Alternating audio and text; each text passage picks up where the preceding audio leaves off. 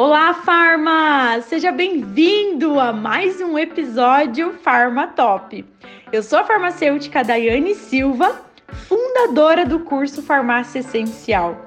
Toda semana eu disponibilizo aqui e no meu canal no YouTube conteúdo do ramo farmacêutico, criando uma oportunidade única para você se desenvolver como profissional e se tornar um Farma Top. Antes da gente começar, eu quero te fazer um convite para você tirar um print aí da sua tela e postar nos stories lá no Instagram. E me marca, arroba farmacêutica Daiane Silva. Eu vou amar saber que você está me ouvindo. E ó, eu respondo a todos pessoalmente. E ao final aqui desse episódio, se você achar que o conteúdo te ajudou de alguma forma, deixe sua avaliação, marca ali cinco estrelinhas, que isso significa muito, muito, muito para mim. E esse é o episódio de hoje.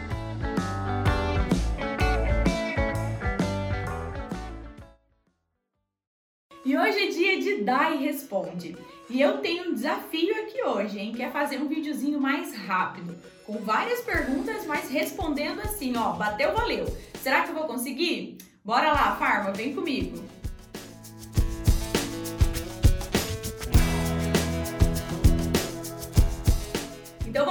Primeira pergunta do Dai Responde. Dai, você pode trazer pra gente algumas orientações de tratamento não farmacológico para febre? Anota aí, Farma, três opções para você. Ingestão de água, repouso e banho morno, né? Eu adoro fazer as orientações não farmacológicas. Eu falo que isso aqui ó, é o poder pro paciente e também pro farmacêutico. Segunda pergunta. Dai, você sempre fala de vendas adicionais. Cita alguns exemplos para os casos gripais. Vamos lá: termômetro, sabonete antisséptico e lenço de papel. Próxima pergunta.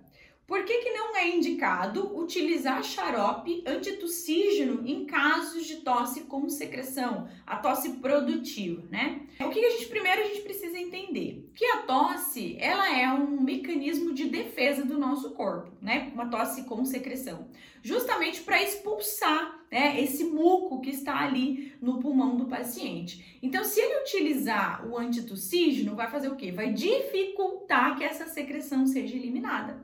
Então, o nosso paciente ele vai demorar um tempo bem maior para se recuperar. Próxima pergunta. Chegou na farmácia uma receita de azitromicina líquida, só que sem a dose.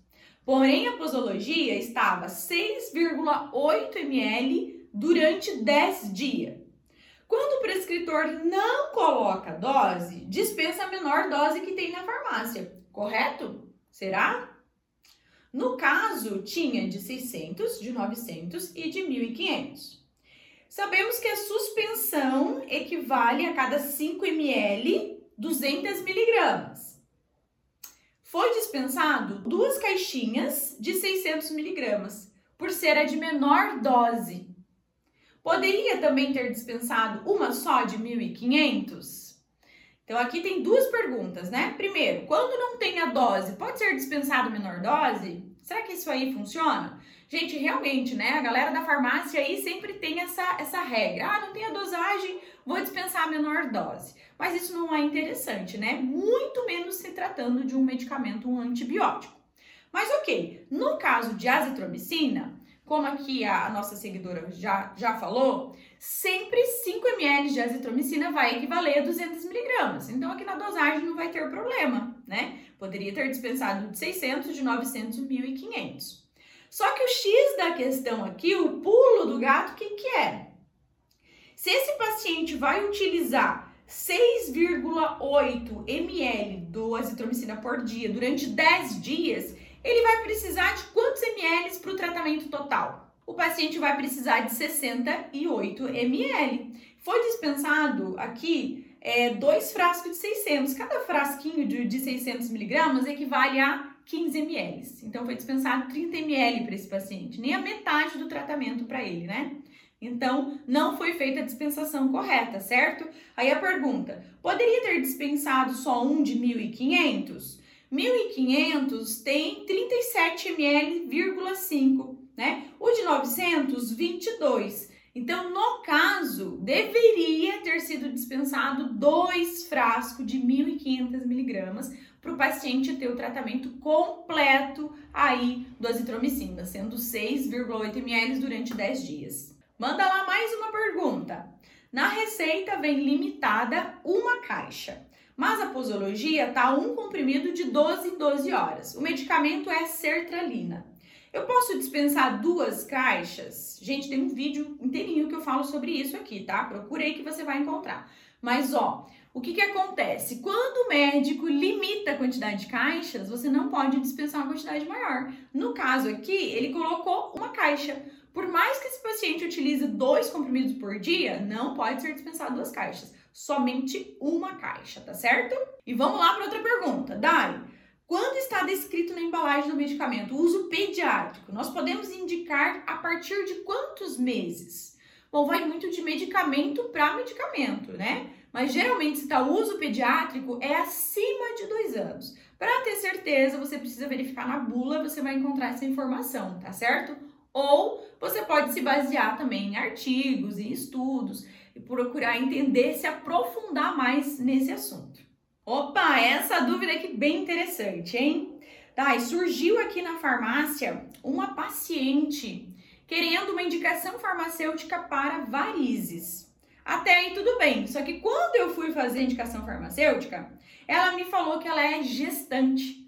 E aí, Dá, eu poderia fazer uma indicação farmacêutica para essa paciente? Será, Farma? Sim, você poderia sim fazer uma indicação para ela, você poderia ajudar. Como? Com orientação não farmacológica. Por exemplo, orientando ela a sempre elevar as pernas, né? Deixar as pernas, sentar, colocar a perna para cima, isso vai ajudar na circulação. Uma outra questão que você poderia fazer, uma venda de uma meia, por exemplo, uma meia de suave compressão, com certeza ajudaria essa paciente.